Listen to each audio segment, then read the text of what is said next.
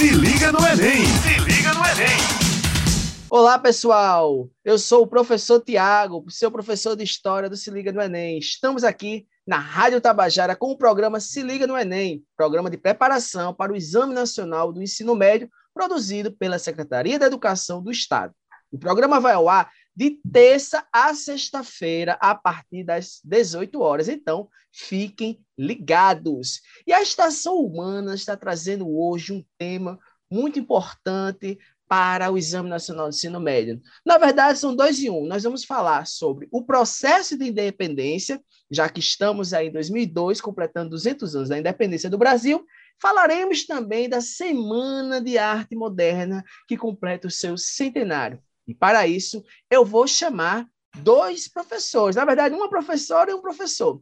Então, primeiro, gostaria de chamar a nossa professora de sociologia. Chega para cá, professora Eveline. E aí, galera? E aí, todos e todas da Paraíba, vamos embora estudar, pensar, se informar para mandar ver nessa prova do Enem.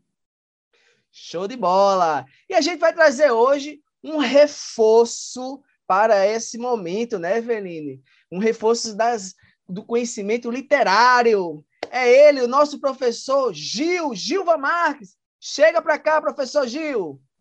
Olá, galera da rede estadual. É uma honra, uma satisfação enorme participar aqui desse bate-papo com pessoas extraordinárias, professores de alto nível. Eveline, Tiago, é um prazer enorme estar aqui com vocês e falar para toda a Paraíba, todos os nossos alunos que estão bem atentos, fazendo as anotações, é, é, e bem atento às nossas aulas, é, escutando todos os podcasts direitinho, com certeza nós vamos ter um, um momento extremamente prazeroso e agradabilíssimo para todos os nossos alunos. Show de bola, professores. Simbora nós! Vamos embora nessa estação Humanas. E aí, gente, nós vamos falar desse, desse primeiro momento sobre o processo de independência do Brasil. Eu gostaria de lembrá-los o tão quão foi importante esse momento para a história do Brasil. Mas você deve ter em mente uma questão fundamental. O primeiro reinado, a regência e o segundo reinado é o que define esse primeiro momento do Brasil. Ou seja, eu estou falando do momento que o Brasil vai se tornar independente, se torna um império e isso só vai acabar lá na proclamação da República. Então, tem em mente que a gente está falando, nesse primeiro momento, desses três contextos: primeiro reinado, período regencial e segundo reinado. Obviamente, nós vamos focar nesse primeiro reinado, e é um momento de instabilidade no Brasil. Primeiro reinado, estamos falando sobre o Dom Pedro I. O Brasil vai se tornar independente diante de todo aquele processo de fuga da família real, saem correndo Napoleão, Napoleão quer pegar a França, quer pegar Portugal, a família real diz, não, vai pegar não, aí 60 embarcações saem correndo no dia de chuva, chegam aqui no Brasil, e o Brasil não estava preparado para receber aquela corte, aquele tanto de gente. Então, o nosso país ele ganha independência diante de instabilidades, né? Você daí você a gente começa já a pensar essas instabilidades. E a estrutura né, econômica do Brasil é aquela estrutura escravista e não vai alterar com a chegada da família real, não, tá, gente? Mas temos sim algumas coisas que se alteram, porque com a família real aqui em solo, nessas terras, né, que depois a gente vai entender aí com o professor de literatura, a professora Eveline, né, começa a ganhar aí um corpo de identidade, né? A identidade do Brasil começa a surgir aí. E a chegada da família real é também a chegada de algumas estruturas. Né? A gente vai entender que o Banco do Brasil ele é formado em mil, 1822. A gente vai entender que é, o Jardim Botânico, biblioteca. Então, esse Brasil vai ganhando cara de Brasil. Mas para além dessas questões estruturais, o Brasil ele começa a compor a sua própria história e escrever sobre si.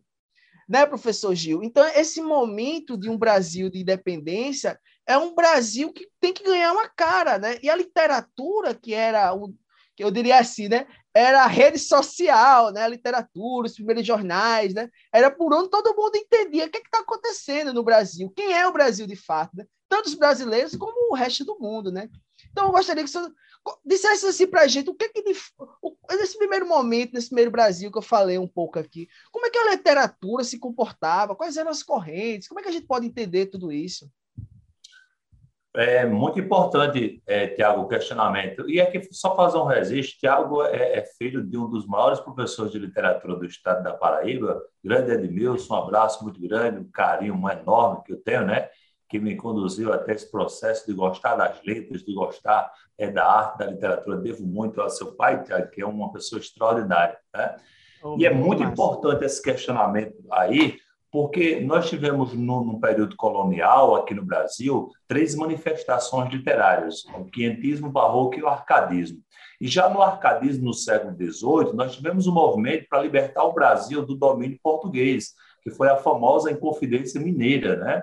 E na Inconfidência Mineira, os poetas do arcadismo participaram ativamente da Inconfidência. Cláudio Manuel da Costa, por exemplo, Tomás Antônio Gonzaga participou ativamente da Inconfidência Mineira, inclusive foi preso, foi exilado em Moçambique, né? e nos deixou obras como Maria de Disseu, deixou-nos a obra Cartas Chilenas, que é inclusive um texto crítico, um texto sobre o período colonial brasileiro aqui, é, escrito em forma de pseudônimos, né? dos falsos nomes. Né? Então, a gente pode dizer que a Inconfidência ela não libertou o Brasil do domínio português, mas o processo de amadurecimento ele já começa a, a criar raízes, né? a criar uma, uma, uma certa resistência, já começam os, os intelectuais já começam a, a, esclarecer as pessoas de que aquele sistema é, repressor, de que aquela, aquele sistema colonial não era mais é, viável, não é isso?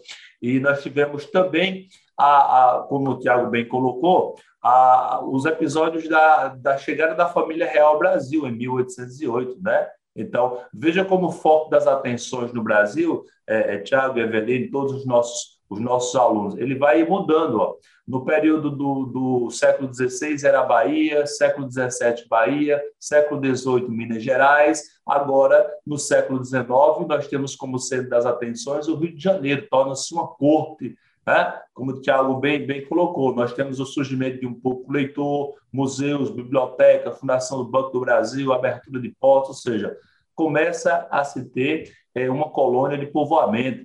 E essa colônia de povoamento é fundamental para a difusão das novas ideias, né? inclusive as ideias francesas, liberdade, igualdade, fraternidade, e surgimento de um público leitor. Né? Se pode agora escrever no Brasil para brasileiros e por brasileiros. Isso é, é, muito importante. Então, o que é que não tem mais sentido? Ora, se já tivemos a Inconfidência Mineira, luta pela, pela independência do Brasil, se a própria família real já se encontra no Brasil, o que é que não tem mais sentido? Não tem mais sentido o Brasil ser uma colônia, não é? Então, em 1822, nós temos o fato político, né? que é a independência do Brasil. Deixamos de ser uma colônia e passamos a, ter, a ser agora uma uma nação, não é isso, Tiago? Passamos a ter uma nação, é, de, memorizar bem aí os nossos alunos dessa data, 1822, né?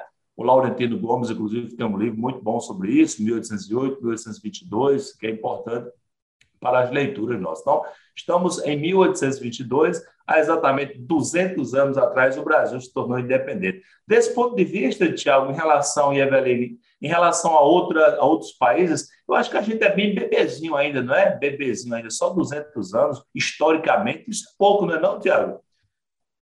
É verdade, é verdade.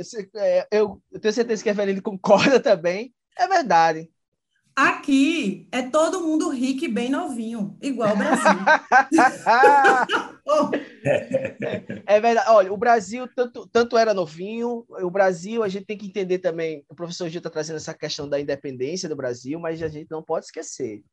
Foi um preço que o Brasil pagou para se tornar independente. Né? Ele vai lá é, é, pagar, pega, pega dinheiro emprestado com a Inglaterra. A Inglaterra, nesse momento, gente, que a gente está falando aqui, nesse período histórico, é a maior potência do mundo. Tá? É, vocês têm que lembrar que a Inglaterra foi a primeira a fazer a Revolução Industrial, a Inglaterra tem acúmulo de capital, a Inglaterra ganhou com o tráfico de escravos, mas agora a Inglaterra ela se torna um país capitalista e ela vai comandar essa estrutura capitalista do, do mundo e no, no Atlântico. E, obviamente, o Brasil ele vai ficar sendo pressionado pela Inglaterra. Ele vai ser a gente poderia até fazer uma analogia, né? Estados Unidos hoje em dia, né? É basicamente o que os Estados Unidos desempenham de política, né? No mundo é o que a Inglaterra era naquela época, né? Um outro ponto, professor Gil, que o senhor estava falando aí sobre a Inconfidência Mineira e aí eu quero deixar aí para os alunos, ó, pega a visão, pega a visão. Houveram dois, duas correntes de movimento nesse período da independência. Né, os movimentos nativistas que não tinham propósito de independência, não tinham uma ideologia de fato. Na verdade, o que se tinha eram os colonos insatisfeitos. Os colonos ficaram insatisfeitos, né? sobretudo é, insatisfeitos pela, é, desde a invasão holandesa, a saída dos holandeses, é, a chegada da família, ou seja, havia aí um interesse de uma classe de colonos e que eles estão insatisfeitos com essa é, pressão inglesa e tudo mais. E tinha do outro lado as revoltas emancipacionistas, né, que tinham já influência, olha só, da Revolução Francesa. É quando se começa a falar no Brasil de república. Ou seja, a gente está em 1808, quando chega a família real, passa alguns anos, 1822, e já estamos falando, né? E, é, é, um pouco antes, né? Já se falava sobre um Brasil republicano, né? Então, assim, o que a gente tem que ter em mente é que esse Brasil ele vai se forjando nessas lutas, né?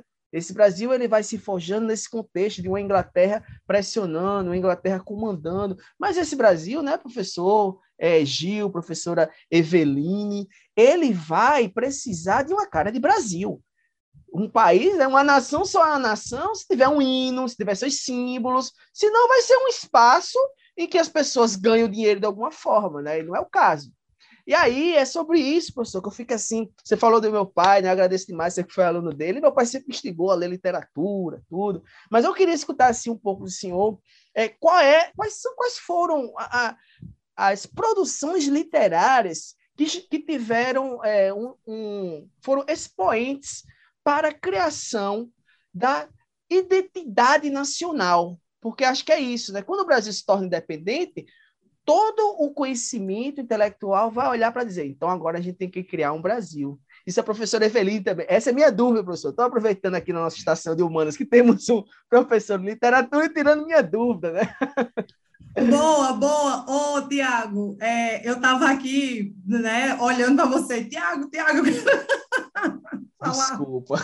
Não, não, que é isso. Vamos passar para Gilvan Marque também, porque ele vai nos tirar essa dúvida, mas eu não, posso, não posso deixar de puxar a sardinha para o meu lado da sociologia, porque tudo que vê, vocês vêm trazendo é, e o que a gente está pensando e discutindo aqui vai é, balançar as estruturas sociais. Na verdade, não é balançar, é movimentar. E aí as estruturas são o quê? Política, economia e cultura.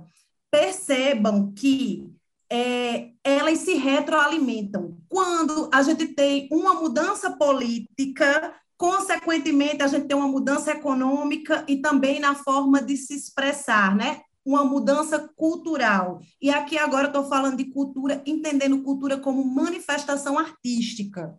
Então, cada um desses momentos, a gente vai identificar é, sistema econômico, político e cultural diferente, e que quando um muda, o outro muda também, e que vai havendo essa pressão, seja lá em qual for, dessas estruturas sociais, mas elas estão sempre em constante diálogo e movimento que vai conduzindo para o um mesmo lugar. Assim, vai tendo uma tendência. Então, a gente percebe que existe toda uma construção hegemônica de um período que reforça tanto o sistema econômico como político, e vice-versa.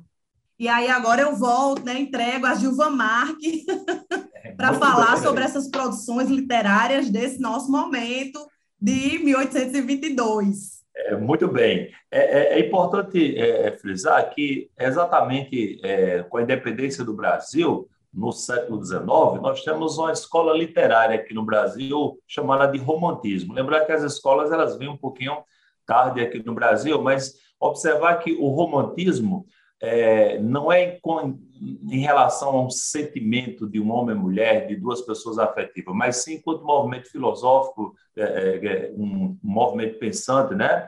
E aí o que, que a gente vai perceber no, no, no, com, a, com a independência do Brasil? Surge o movimento da poesia romântica brasileira. E esta poesia romântica brasileira, ela tem na sua primeira fase a nomenclatura de nacionalista e indianista. Olha que curiosidade, não é à toa nacionalista, o Brasil independente em 1822. Indianista, o índio como herói nacional. Né? E o que é que eles propunham? Propunham a valorização da cor local, né? da identidade nacional, com uma visão ufanista, vamos exaltar o que é nosso, vamos exaltar os nossos valores, a nossa identidade. É? É, e quem é o símbolo desse nacionalismo? Eles vão, no primeiro momento, falar de questões sociais ou de questões naturais. Naturalmente, o que exalta, o que tem ufanismo, são as questões naturais. Por exemplo, todos os alunos conhecem a famosa Canção do Exílio de Gonçalves Dias. Conhecem?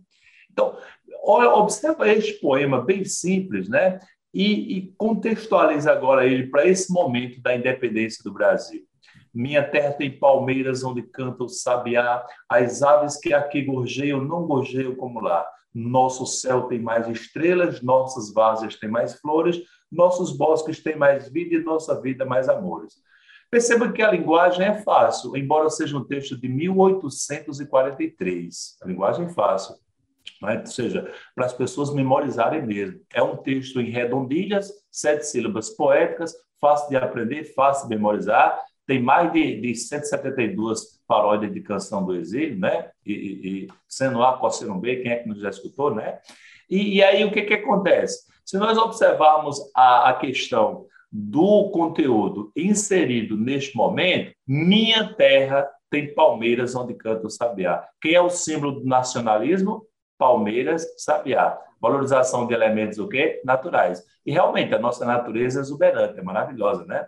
Se nós entendermos que Gonçalves Dias estava é, em Coimbra, é, em Portugal, nesta época, o aqui, já que a canção é do exílio, o aqui refere-se a Portugal, Europa, e o lá, o Brasil, ou seja, ele está divulgando o Brasil para a Europa, né?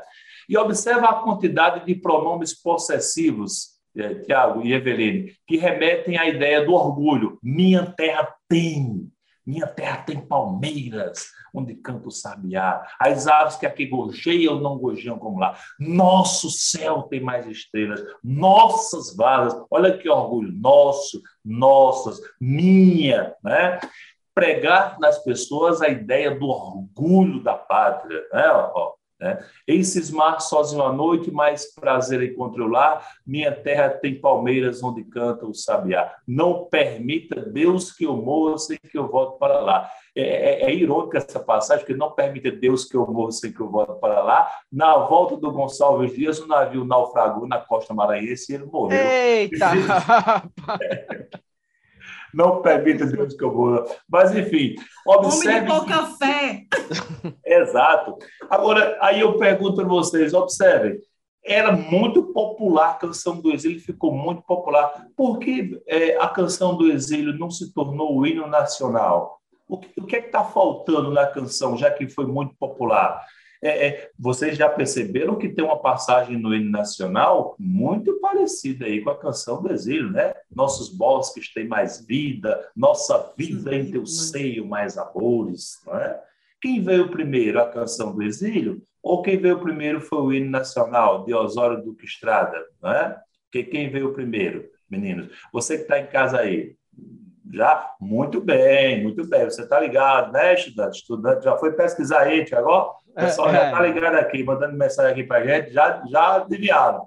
Quem veio primeiro foi a canção do exílio, ou seja, olha a importância da canção do exílio. Foi parafraseada no hino nacional brasileiro. Daí a importância do Gonçalves Dias, né, é, em Canção Exílio, parodiada lá, é, parafraseada, perdão, lá no hino nacional brasileiro, né? E é interessante porque, é, é, é embora ele exalta a pátria do Brasil, a natureza, através de Palmeiras e Sabiá, não tem nenhum adjetivo, então o texto não fica piegas. É muito comum quando você vai homenagear alguém, um país, uma pessoa, é adjetivar demais, né? Brasil extraordinário, magnífico. Não tem nenhum desses adjetivos, né? Então, num primeiro momento, a gente percebe como esta poesia do Gonçalves Dias queria exaltar a pátria através de uma visão ufanista e uma visão idealizada da pátria. Lembremos que ele não está falando de elementos sociais. Quem vai falar de elementos sociais é o Antônio de Castro Alves, lá na terceira geração do romantismo, né? E que a poesia é Navio Negreiro, correto? Tá bom? Perfeito. Em outra fala, a gente vai contemplando isso falamos sobre a poesia indianista em outro momento. Então, professor, assim, quer dizer que nesse momento né, da, da independência, nesse momento do Brasil Império, há toda, pelo, pelo que foi colocado, há todo um recurso de é, potencializar as questões naturais, né? potencializar o sentimento por esse Brasil, né? E quer seja exaltando a sua natureza, quer seja exaltando suas cores, né? que também estão na natureza. Me parece que não há aí uma questão de, de exaltar o povo, né? Ou, ou seria aí a, a ideia do quem é esse povo? São os indígenas, é, é, é, eu fico com essa dúvida, assim, sabe? E eu, eu, eu, tenho certeza que o senhor vai tirar essa dúvida para a gente, e se a Evelyn tiver uma também, e aí a gente vai fazer isso na nossa segunda parte, tá bom? Se liga no Enem! Se liga no Enem! Pessoal, estamos aqui na Rádio Tabajara com o programa Se Liga no Enem Paraíba, uma iniciativa da Secretaria do Estado da Educação e da Ciência e Tecnologia para apoiar a preparação para o Exame Nacional do Ensino Médio na Paraíba. Então, continua com a gente, chama um amigo, chama uma amiga, porque nós estamos dando continuidade a essa super aula na Estação Ciência aqui com esse professor de literaturas, Gilva Marques, grande professor, e com ela, nossa professora de sociologia, a professora Eveline Tamara. Então, professor, é, se Everino tiver uma colocação, você quer colocar aquela sua pergunta, Everino? Você sempre tem uma perguntinha aí para deixar a coisa mais instigada. Porque eu fiquei, Não, eu fiquei... agora eu quero muito ouvir essa colocação de Gilva Marque, né, a respeito dessa construção identitária do povo, do né, povo. que perpassa assim a literatura apenas reforçando e pegando carona no que você já deu de deixa. Ah, que coisa boa, muito bom. É, é, é importante é, é frisar que é, a, o hino nacional do Brasil e a canção do exílio, como eu falava, por que, que a canção do exílio, para ficar claro para o nosso, é, para o nosso ouvinte, para o nosso aluno, a canção do exílio ela não contém aquele ideal de bravura, de heroísmo, né? que os hinos nacionais europeus tinham, porque tiveram a Idade Média. Né? Então, faltou o quê? O herói nacional. Quem é que vai ser o herói nacional? O negro, que é a exploração, que vai ser explorado? O europeu, que é o explorador? Então, quem é o nativo? O índio. Vamos fazer o índio o herói nacional. Então, esse índio como herói nacional, lembrar que ele é idealizado, né? É um índio idealizado, é um índio no papel, correto? Nós vamos ver esse índio no papel através de Juca Pirama, de Gonçalves Dias, né? O índio forte, bravo, guerreiro. E nós vamos ver também esse índio nos livros do José de Alencar, na prosa, na prosa romântica brasileira. Livros como Iracema, o Guarani, o Birajara, né? Inclusive o Alencar, ele de defendia o consórcio, o casamento entre o europeu e o nativo, e nasceria a, a identidade cultural brasileira. Iracema, virgem dos lábios de mel, casa-se com Martim, né, guerreiro português, e nasceu o Brasil. Veja que ele não coloca o negro na formação do povo brasileiro, né, o Alencar. Tá? O Alencar escravocrata que era, não coloca o negro, é uma coisa, é, seria uma, bem perfeccionista. O índio entraria com a natureza virgem pura, o europeu com a civilização e nasceria o Brasil, correto? Mas, para nossa sorte, para o nosso deleite, apareceu um jovem baiano chamado Antônio de Castro Alves, né? que começou a soltar o verbo, né? soltar o verbo. É, em 1868, é, em plena praça pública em Salvador, na Bahia, ele gritou em voz alta e bom tom: Existe um povo que a bandeira empresta para cobrir tanta infame e covardia. A mesma bandeira do Brasil que simbolizava a independência era, era a mesma bandeira que servia para tráfico de escravos no Brasil. Né?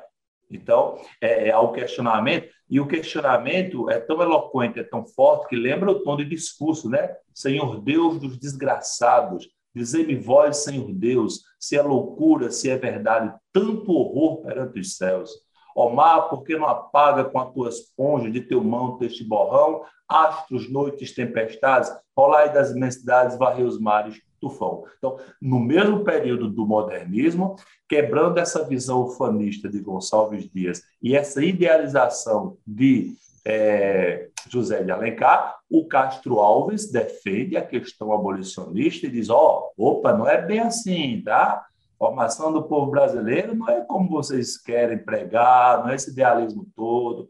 Aí nós temos aí, que é importante, Evelino, o nacionalismo crítico, porque até hoje, Tiago, tem alunos da gente que acha que ser nacionalista é vestir a camisa verde e amarela em época de Copa do Mundo, sair às ruas, né, com espírito nacionalista, e muito pelo contrário, né?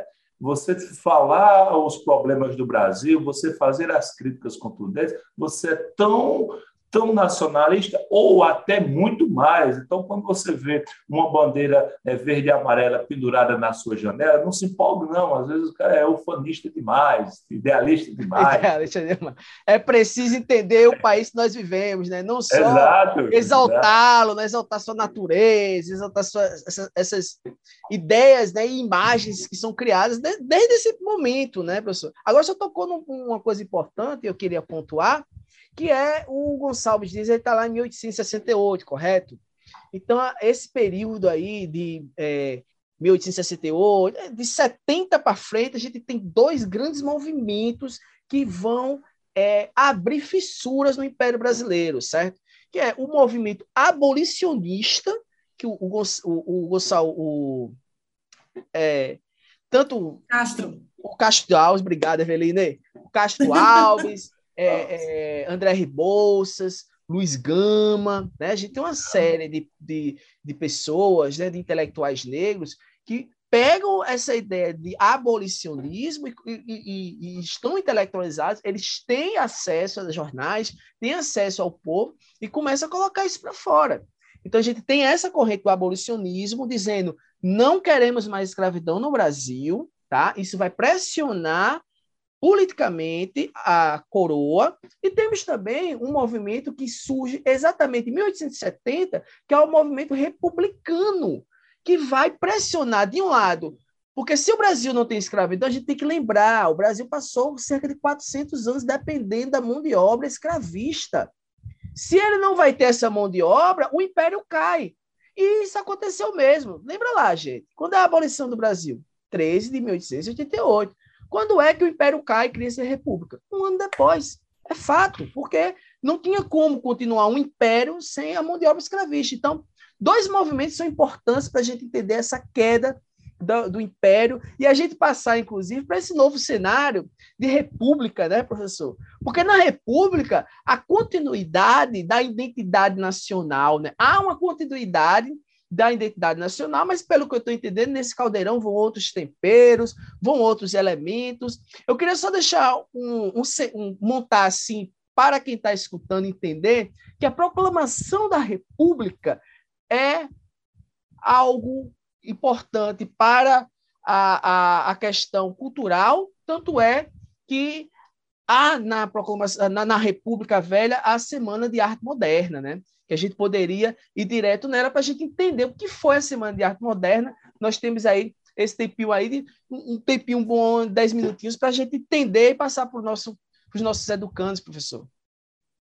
É, é, é muito importante é, é, esse, primeiro momento, esse primeiro momento nosso da, da, idealização dos românticos, né, de Gonçalves Dias, de, de, de José é, de Alencar, para entendermos que 100 anos depois da independência do Brasil, em 1922, a Semana de Arte Moderna propõe uma ruptura com, com as ideias passadistas, né? Ela pro, propõe exatamente um novo olhar, uma nova, uma nova visão sobre a Carta de Caminha, né? E no primeiro momento modernista, numa visão irônica, numa visão debochada, numa visão é, é, mais esclarecedora daquela realidade, ou seja, não aceitar de goela abaixo aquilo que foi imposto em outros movimentos, em outras épocas, em outros contextos, né?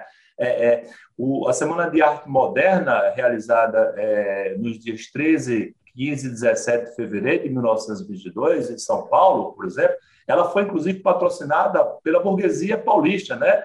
E, e, tem um poema que eu gosto muito do, do, do Mário de Andrade, chamado Ode ao Burguês. Ora, a burguesia paulista assistindo a Semana de Arte Moderna e pega um poema que o título é Ode ao Burguês. Ode é o homenagem a, né? Homenagem a. E quando o poema é declamado, o ode se torna ódio, ódio, né? Eu insulto o burguês, o burguês burguês, o burguês nico, a digestão bem feita de São Paulo, o homem curvo, o homem nádegas, o homem que sendo brasileiro, italiano, é sempre um cauteloso pouco a pouco. Eu insulto as aristocracias cautelosas. Então, vai se transformando de tal maneira que a burguesia ela é tão acostumada a receber flores e aplausos que quando vem a crítica eles não suportam, começam a vaiar, começam a jogar é, é, coisas no, no é, e Ronald de Carvalho, que, que é quem declama a poesia. Então, já tem uma certa quebra, uma, aquela idealização que nós temos da burguesia no século XIX, ela já é quebrada, né? O Manuel Bandeira traz uma crítica à estrutura é, parnasiana no poema Os Sapos, também na Semana de Arte Moderna, é, é chamando os poetas parnasianos de sapo, que vivem coachando, vivem repetindo a mesmice, né? Poeta parnasiano é, sapo tanoeiro parnasiano aguado, né? Diz seu, seu verso é jumento sem foio, faz rimas sem consoantes de apoio, ou seja, são formas de fazer verso. Ele já propõe o quê? O verso livre, o verso branco, né? E uma das conquistas muito intensas da Semana de Arte Moderna, do modernismo, é a valorização da linguagem coloquial, da fala do povo, né? É, sem é, é, esse pedantismo linguístico da academia. Por que, Tiago? Quem frequentava a academia é a classe alta, média alta. Aprendia o quê? A gramática da língua portuguesa. Quando aprende-se a gramática da língua portuguesa, qual é a questão de dominação? Eu falo certo porque eu, eu, eu domino a língua portuguesa da gramática e você fala errado. Você quem? O povo brasileiro. Então, o povo era excluído, o povo era exatamente emudecido. Por quê? Porque, teoricamente, fala errado, né? Basta lembrarmos do poema Pronominais, que, que isso fica bem claro, né? Dê-me um cigarro, diz a gramática do professor e do mulato sabido. Mas o bom branco da nação brasileira diz todos os dias: deixa disso, camarada, me dá logo um cigarro. Então você já tem uma quebra desse academicismo né? E qual é a contribuição muito, muito intensa? Essa quebra desse academicismo surgiram os artistas regionais, é, José Luiz do Rego, depois Luiz Gonzaga, o Jacques do Pandeiro, surgiram, por exemplo, é, no interior de São Paulo, o Adoniran Barbosa, depois o Pixinguinha, o Cartola, ou seja, quebrando essa, essa elitização da arte brasileira. Né? Então, valorizando a linguagem é, é, do povo. Né? Nesta volta ao passado histórico, né, o poema síntese, o poema rápido, né? por exemplo, o, o, o Mário de Andrade, que é bem sucinto nos poemas, tem um poema dele chamado Erro de Português. Né? Quando o português chegou, debaixo de uma bruta chuva, vestiu o índio que pena. Se fosse somando sol, o índio tinha despido o português. Veja a simbologia. Uma pena os portugueses terem chegado no dia de chuva, né? Por quê? Porque eles acabaram aculturando os índios. Se fosse somando sol, os índios tinham despido o português. Os índios eram o que tinham feito com que os portugueses se adaptassem à cultura indígena, né? Então, nós. E nesse momento, e nesse momento, a gente tem pouco tempo, eu sei, mas só para. Eu fiz essa pergunta lá, no primeiro momento do, do contexto do Brasil independente, é, independência do Brasil, Brasil Império. você falou que havia um indianismo, né? É, como herói foi eleito o indígena, né? A população indígena. E agora, nessa semana de arte moderna, né? Desse lá em São Paulo, quem vai ser eleito o símbolo nacional? Porque tudo é o apego ao sentimento nacional. Quem é, quem é o personagem eleito? Você poderia falar um pouco para nós? É, é, é, muito importante, porque isso está muito no imaginário brasileiro, né? Quem é o rei, quem é a rainha disso, a rainha daquilo, né? E os modernistas queriam exatamente desconstruir essa imagem, né? Muitas vezes criando a, a, a ideia do anti-herói. Né? Não temos esse herói, na verdade. É, é engraçado que o, o, o, herói aí passa a ser uma espécie de valorização do povo brasileiro, da identidade nacional. O cidadão comum, o homem comum, o homem do povo, o homem trabalhador, correto? Basta nós entendermos, por exemplo, as telas da Tarsila do Amaral, como a negra, como, por exemplo, é, operários da Tarsila do Amaral. Então, ela não propõe esse olhar único, ele propõe exatamente desmistificar esse olhar concentrador. Né? Agora, me diga uma coisa, isso aí tem uma influência, porque em 1922 a gente tem a criação do Partido Comunista no Brasil. E pelo que eu, que eu até onde eu sei, boa parte de, desses intelectuais eles estão movidos nessa concepção de uma cultura proletária, de uma cultura coletiva. Se faz uma nação de maneira coletiva através de sua base, que são os trabalhadores, né? Então tem essa influência de, dessa percepção comunista no sentido coletivo de se fazer uma identidade nacional. E me desculpe que a gente tem pouco tempo, mas se eu puder é, resumir em um minutinho é, olha, o nosso bate-papo aqui está tão bom que a gente oh, poderia... Passa rápido, Mas. Thiago, é, nesse, primeiro, nesse primeiro momento da Semana de Arte Moderna e da primeira fase, né, é, há um questionamento, há uma ruptura com o passado. É, esse momento aí é, de mais uma ideia coletiva vai acontecer na segunda fase do modernismo, quando vai entrar os prosadores, Raquel de Queiroz, comunista, Jorge Amado, Graciliano Ramos, aí é um momento mais de consolidação da identidade nacional, correto? Nesse primeiro momento, é um momento mais de ruptura, um momento mais de, de, de questionamento. Basta nós entendermos, por exemplo, o livro Macunaíma, de Mário de Andrade. Quem é o herói nacional Macunaíma? Macunaíma é baixo, Macunaíma é negro, né? Macunaíma é feio e preguiçoso. Ai, que preguiça, né? olha, olha que descaracterização daquele anterói né? Tá bom? Mas é, é dado nas é luxúrias, né? E é um livro riquíssimo, por quê? Porque é uma rapsódia de toda a identidade cultural brasileira, correto? Então, quem somos nós de verdade? Será que é aquele índio lá do Gonçalves Dias? Será que é aquele índio lá, Iracema do José de Alencar, não é? Veja, porque olha como idealizava o romance. Iracema, virgem dos lábios de mel, uma virgem, uma índia na floresta com lábios de mel, é, o, o pezinho dela parecia pé de anjo. Você já imaginou uma índia no meio do mato com pezinho de anjo? E Iracema era veloz com ema selvagem, seu índio é um jato. Então idealizava demais. A ideia é quebrar essa idealização. Gente, passou muito rápido, é um assunto muito bom. Esse professor Gil tem muito bom, professor, muito rico, muita informação. Eu espero que vocês tenham parado para anotar, pessoal. É, e agradeço demais você, né, foi o nosso convidado da Estação Humanas, e fica aí esse seu momento de despedida, professora Eveline. Não, isso aqui tem que ter a segunda parte. Vai ter, ter que sim. ter é, segunda parte desse podcast. Obrigada, é. gente. Valeu, valeu. Um abraço para vocês, galera, e fica à disposição, tá bom? E esse foi o programa Se Liga do Enem, na Rádio Tabajara. O programa vai ao ar de terça a sexta-feira, a partir das 18 horas. Então, pessoal, fiquem ligados! Se liga no Enem! Se liga no Enem!